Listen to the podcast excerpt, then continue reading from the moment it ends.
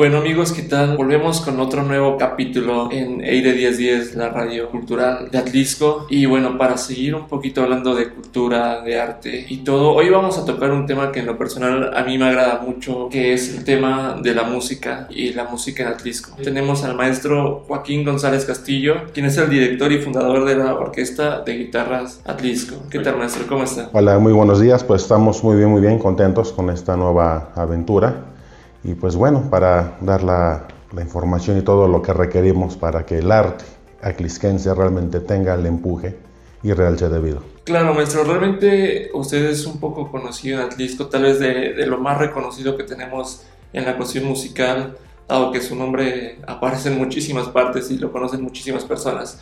Pero cuéntenos un poquito, ¿cómo empezó su aventura en, en la música? Pues mira, yo empecé realmente en, la música, pues como todo joven, ¿no? En la secundaria eh, me inscribí al taller de, pues, de guitarra con el maestro Mayorga. Y de ahí empezamos, pero pues bueno, como nos sucede en la mayoría de los países latinoamericanos, o bueno, se escucha feo, pero tercermundistas, muchas veces pensamos que el arte nada más es un hobby, eh, o que el maestro es la niñera para que los jóvenes no anden ahí tirados en la calle, pues no le di la importancia de vida. Eso fue a la edad de 12 años, 11 más o menos. Dejé la guitarra y a la edad de los 15 años la vuelvo a retomar, pero prácticamente ya fue de una manera, pues se puede decir que es profesional. Sí. Porque en el momento que tú recibes un pago por tus servicios, ya no eres amateur ni eres este ni es tu hobby, no, ya estás devengando prácticamente un pues un sueldo, ¿no? Y la gente tiene el derecho a exigirte toques bien porque te están pagando. ¿Cómo fue esa experiencia después de que empezó a recibir ya algún pago por, por, tocar tal vez en algún evento o algo? ¿Qué fue lo que le motivó a seguir adelante con la música? ¿Dónde se veía? Pues mira, como te, te, comenté hace ratito, pues digo, yo comienzo ya pues, a, este, a tocar en un trío, prácticamente, digo, pues nos invitaban pues, a dar este, pues, conciertos, eh, que la boda, que los 15 años, las serenatas.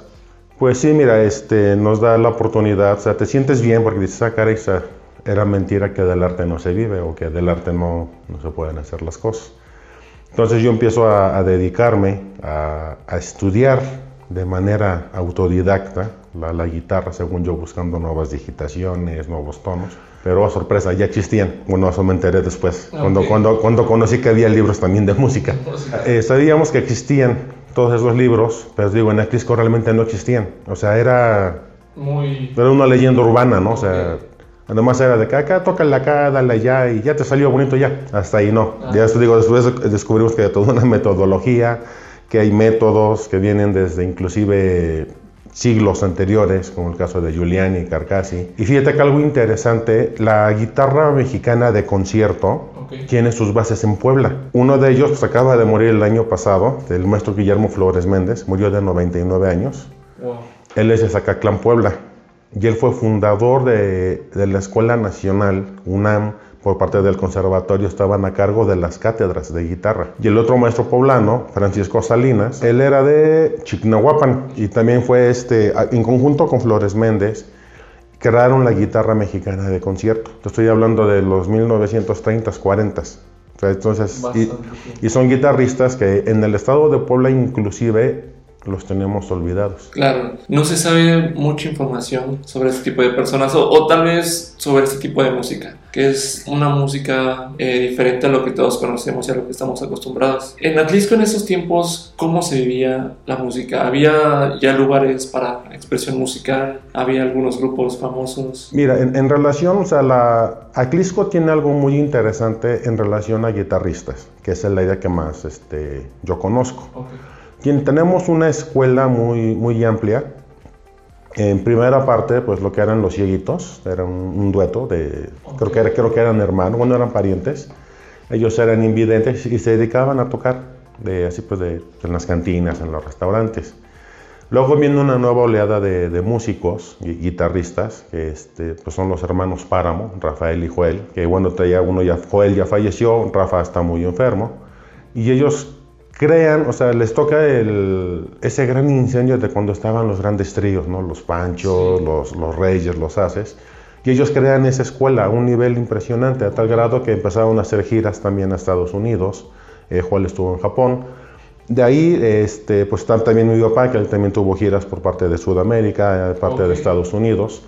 Pero siempre, siempre la guitarra la, la habíamos colocado en un lugar tan popular que pensábamos que la guitarra clásica no existía, que era un misterio. En relación de los foros, por pláticas con el doctor José Pérez Romero, pues él me comenta que él luego traía conciertos que de piano, que todo eso, y los hacían en las casas de ellos, que en el centro, en el Carolinito, que está al lado de la parroquia, que ahí hacían conciertos y pues que la gente realmente no, no asistía, y la que asistía pues como que se iba a dormir o que se aburría. ¿Por qué? Porque al ser música, pero ser un, un idioma no tan tan acercado a la gente, eh, pues la gente, pues no, o sea, a mí qué me importa Stokowitz o, Chopin, o sea, Vivaldi, pues por ahí lo digerían, pero ya de ahí en fuera, pues no, o sea, no, no había realmente, y hasta la fecha no tenemos foros especializados para albergar ese tipo de conciertos por ejemplo, como usted dice, mucha gente tal vez no conoce estos nombres y no, no, tiene ese acercamiento realmente a lo que es la música clásica. ¿Usted desde el principio tenía esa noción de que quería dedicarse a este tipo de música? En mi casa siempre hubo música. Pues, a fin de cuentas, pues este, cuando no era música, digo, de, de, tríos, era música de rock, era todo eso, pero te vuelvo a repetir, eh, la música clásica, o sea, realmente yo creo que en mi formación como niños, o cuando todavía las estaciones de la época pasaban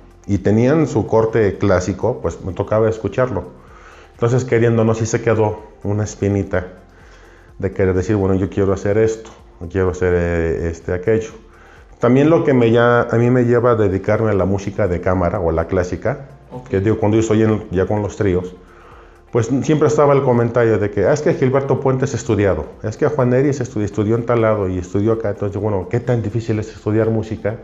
Que resulta que eh, que nadie le estudie. ¿Y por qué nada más los estudiados son los que pueden crear cosas? Entonces ahí digo, me empecé a meter, empecé a estudiar, a conocer los estilos, todo eso, y fui descubriendo que muchos guitarristas tienen escalas o tienen fragmentos de música clásica que utilizaban para sus requintos. Lo que son las escalas, los acordes de jazz, este, árabes, todo eso. Por ejemplo, el, Sergio Flores, el requintista de los Tecolines, ya fallecido, él tenía mucha música de Chopin sobre sus requintos o de Bach. Entonces, por eso que se escuchaban requintos pues súper estruendosos, ¿no? Pero ya cuando empiezas a conocer, bueno, siguen teniendo su mérito por la dificultad de la, de la escala o de, de la composición y, y, sobresalen las cosas. Atlisco, me imagino, no tenía algún lugar para estudiar. ¿Usted cómo aprendió? ¿Fue a algún lugar a Puebla? México en libros. Y en esta parte había gente que sí conocía la teoría musical, como el maestro Mayorga, que creo que va a ser importante que lo tengan por acá en un futuro. Él es de los alumnos fundadores de la Escuela de Artes WAP. Su certificado es el número 3, nada más imagínate, o sea, estamos ya de más de 40 años ¿no? que se tituló el maestro. Pero otra vez te repito, la, eh, la gente desde esa época y hasta la fecha, porque todavía me pasa, piensan que el dedicarse al arte o escuchar música clásica es para gente que tiene dinero o para gente que esté muy refinada. No, no, no. La, música es para todos, pero siempre ese miedo a adentrarnos a algo que no conocemos o porque ya tenemos el parámetro de decir, ah, ah un concierto de música clásica, ah, tengo que ir de traje, ah, me tengo que bañar. Entonces la gente como que dice, no, mejor no, porque este, yo ni le entiendo, o yo esto, o yo aquello, y no. Y, y luego cuando se traen los, pues, los eventos, por ejemplo, el que me encantó, pues fue cuando hace años se tuvo aquí a Fernando de la Mora. Lo que no me gustó, pues fue que, de, bueno, al menos ya en lo particular, pues que hizo un repertorio muy popular. Pero bueno, yo también debo de entender que si quiero escuchar a Fernando de la Mora con La Traviata, con Tosca, todo eso, bueno, ya sé que tengo que ir a México, tengo que ir al teatro especializado. Acá, pues como era concierto abierto, pues bueno. Esto te lo comento porque es lo que, lo que nos sucede a nosotros. Tocamos música, este europea, asiática, y la gente así de, no, no se sabe una de Chente, decide, hey señor, ¿cómo le explico que esto es otra onda? Pero bueno, lo tenemos que hacer. Entonces, tengo, yo tengo, por ejemplo, en los conciertos voy mediando mucho el, el repertorio. Sí, creo que realmente no estamos tan acostumbrados a, a ese tipo de eventos. Tal vez como menciona, por las películas o por lo que se veía antes, de que la gente elegante iba a las óperas, eh, que se tenía que bañar y, y, pues solamente era como para gente de dinero o de cultura. Y realmente no damos tal vez el valor a este tipo de música y este tipo de expresión. Nos vamos por lo popular lo que queremos escuchar, lo que es más digerible, por así decirlo, para las personas. Pero creo que es realmente muy importante escuchar un poco de esta música, conocer, dado que, por ejemplo, con la orquesta de guitarras del disco, tenemos una oportunidad de, conocer un poquito más. Así que la orquesta de, guitarras, ¿cómo fue que le surgió la idea de crearla? ¿Cómo fue su fundación? Bueno, mira, ahí cuando yo ya, cuando donde ya decido eh, meterme bien al mundo al mundo académico de la guitarra clásica fue en el 2000, por los años 2000 más o menos. Con el uso de la internet la uso a mi favor, porque por ahí empecé a encontrar partituras, o sea, y, de lo poco que recordaba yo de, ese estudio que yo tuve en secundaria, desde de, solfeo, notas, pues empecé a trabajar. Eh, creé mi primer concierto, creo que ya voy a ser como, como 15, 16 años de ese concierto. Y ya este, yo ahí empiezo, este, Casa de Cultura, pues en su momento me apoya, me crean una gira a nivel estado. Pues de hecho acá en Aquisco, pues este, pues me publicé como que artista exclusivo de Casa de Cultura, entonces a mí me, que era la fiesta patronal de Metepet, iba yo a dar concierto, que la fiesta de San Félix iba yo pero siempre, siempre con la guitarra clásica, o sea, lo, académico. Digo, entonces de momento tocaba yo luego piezas tan pesadas, tocaba este Bach, Villalobos, Tasman, Tárrega, y la gente me veía con cara de, ¿qué? Ahí, por ahí metía yo una pieza mexicana que volver, volver, y hasta la gente la cantaba, y todo eso, todo, todo a repetir. Tuve que aprender a mediar el, mi, repertorio. Pasa el tiempo, por tantos lugares que empecé a andar, este, en el 2003 soy convocado por la UAP eh, para formar parte de la orquesta de guitarras de WAP bajo la dirección de la doctora Nadia Borislova, que ella es de Rusia. Ahí me integro, me gusta el proyecto y bueno, termino mi compromiso allá, que fue durante el cuarto festival de guitarra de, Puebla. Y yo regreso aquí a, a Clisco como tal. Eh, digo, digo, no inventé el hilo negro, me traje una hebrita nada más. Y empecé a decir, bueno, vamos a hacer una orquesta de guitarras. Empecé a tocar puertas durante tres años porque nadie creía en el proyecto. Todos decían, no, pues que esto no existe, ¿eso qué es? Este, no, eso es una rondalla. No, no, no es una rondalla, digo, es suplir los instrumentos de una sinfónica con puras guitarras, todo eso. Si ya en el 2000, bueno, 2006, en una escuela este, pues, particular de por acá arribita, bueno, este Yupac, eh, entramos, se da la oportunidad de que pueda yo hacer la idea y, y se crea, se empieza a crear las bases. Y sí, entonces ya en el 2007 bueno, eso fue en septiembre de 2006, este, en enero de 2007 reactivamos la amistad con el maestro Agustín, pues ya también tenía años que no lo veía yo. Me dice, oye Joaquín, que ya estás dando conciertos de guitarra clásica, que ya estás haciendo la orquesta, porque él también, él también tuvo esa inquietud de hacer una orquesta de guitarras. Y eso no le que bueno, que tengo pendiente con él, después me echaré el cafecito. En su momento no le funcionó, Aquí unimos fuerzas, él me invita eh, ya a trabajar, ser parte de 104, y es cuando creamos la, orquesta.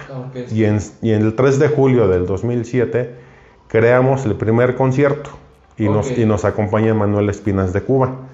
Y de ahí empezamos ya, ya, ya nos soltamos la, la orquesta, le, le, dimos tal fuerza que pues, actualmente, aunque es triste, pues en Acrisco todavía siguen sin conocernos. Inclusive hay papás que este, no saben ni a lo que van sus hijos y luego hasta me reclaman. O le enseño a mi hijo canciones de Juan Gabriel o eso lo saco. Este señor, yo les dije por eso de qué se trataba esto, pero bueno no puedes ir en contra de una corriente ya muy, muy arraigada. Entonces, este, hemos estado, bueno, hemos estado en Cuba, en Alemania, Italia, y bueno, la orquesta a nivel internacional prácticamente tiene ya preagendado cinco viajes. O sea, nos quieren en China, nos, ya nos pidieron en Japón. O sea, se volvió algo internacional, un sí.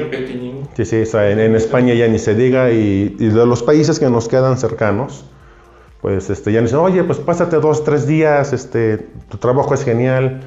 Bueno, con lo de Praga se supone que, bueno, primeramente que eso se esté mucho más, digamos, más alivianado, el poder eh, visitar nuevamente Italia y Alemania. Entonces sería República Checa, sería Italia y Alemania. maestro, pues muchísimas felicidades por eso. Creo que eh, llegar realmente a lugares internacionales y que se valore el trabajo en otras partes del mundo ya es algo impresionante. Y pues lamentablemente tenemos todo eso en Atlisco y realmente no nos damos cuenta que podemos vivir y escuchar este tipo de cosas que en otro lado del mundo sí valoran tal vez un poquito más o tienen esa apreciación musical diferente. Pues maestro, muchísimas gracias por habernos acompañado en este episodio hablando un poquito sobre música y Atlisco. Nuevamente la invitación para usted cuando guste y a sus jóvenes. Nos despedimos, maestro. Sí, pues bueno, este, cierro con, la, con nuestro eslogan de la Orquesta de Guitarras Tacliscayo. No nos pierdan de vista porque estamos conquistando el mundo y sus corazones. Perfecto, maestro. Bueno, nos despedimos. Muchísimas gracias a todos. Nos vemos en un próximo episodio. Esto fue Aire 10 Días, la radio cultural de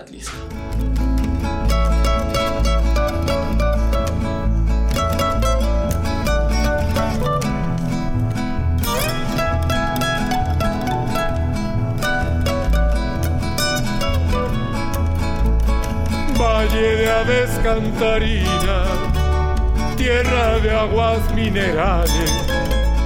Sus mujeres son bonitas, sus templos y sus portales. Gente noble, gente buena, gente de gran corazón. De orgullo se viste Puebla por tener este rincón.